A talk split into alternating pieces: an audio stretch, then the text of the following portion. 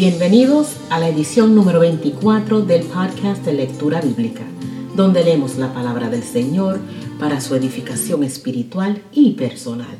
Yo soy su anfitriona, la hermana Ligna. En esta ocasión estaremos leyendo en el libro de Lucas el capítulo 15 y leemos la palabra del Señor en el nombre del Padre, del Hijo y del Espíritu Santo.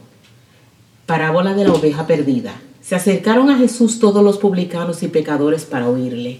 Y los fariseos y los escribas murmuraban, diciendo, Este a los pecadores recibe y con ellos come.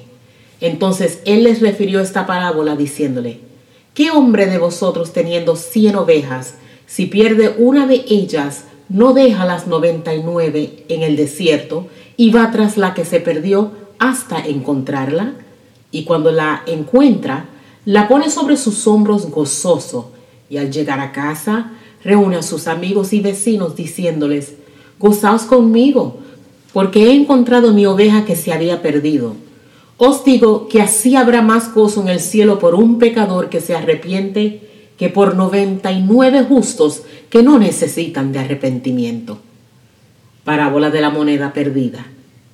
¿O qué mujer que tiene diez dracmas, si pierde una dracma, no enciende la lámpara y barre la casa y busca con diligencia hasta encontrarla?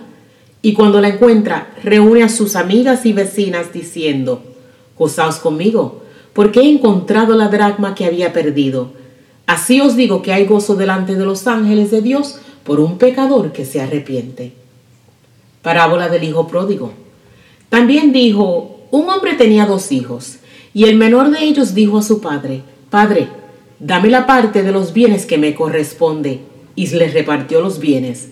No muchos días después, juntándolo todo el hijo menor, se fue lejos a una provincia apartada, y allí desperdició sus bienes viviendo perdidamente. Y cuando todo lo hubo malgastado, vino una gran hambre en aquella provincia y comenzó a faltarle. Y fue y se arrimó a uno de los ciudadanos de aquella tierra, el cual le envió a su hacienda para que apacentase cerdos, y deseaba llenar su vientre de las algarrobas que comían los cerdos, pero nadie le daba. Y volviendo en sí dijo, ¿cuántos jornaleros en casa de mi padre tienen abundancia de pan, y yo aquí perezco de hambre? Me levantaré e iré a mi padre, y le diré, Padre, he pecado contra el cielo y contra ti ya no soy digno de ser llamado tu hijo, hazme como a uno de tus jornaleros. Y levantándose, vino a su padre, y cuando aún estaba lejos, lo vio su padre, y fue movido a misericordia, y corrió, y se echó sobre su cuello, y le besó. Y el hijo le dijo, Padre, he pecado contra el cielo y contra ti, y ya no soy digno de ser llamado tu hijo. Pero el padre dijo a sus siervos, Sacad el mejor vestido, y vestidle, y poner un anillo en su mano y calzado en sus pies, y traer el becerro gordo y matarlo, y comamos y hagamos fiesta, porque este mi hijo muerto era y ha revivido, se había perdido y es hallado, y comenzaron a regocijarse. Y su hijo mayor estaba en el campo, y cuando vino y llegó cerca de la casa, oyó la música y las danzas y llamando a uno de los criados le preguntó qué era aquello. Él le dijo, Tu hermano ha venido y tu padre ha hecho matar el becerro gordo por haberle recibido bueno y sano.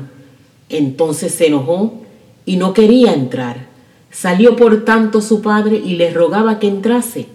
Mas él, respondiendo, dijo al padre, He aquí, tantos años te sirvo no habiéndote desobedecido jamás, y nunca me has dado ni un cabrito para gozarme con mis amigos. Pero cuando vino este tu hijo, que ha consumido tus bienes con rameras, has hecho matar para él el becerro gordo. Él entonces le dijo, Hijo, tú siempre estás conmigo, y todas mis cosas son tuyas.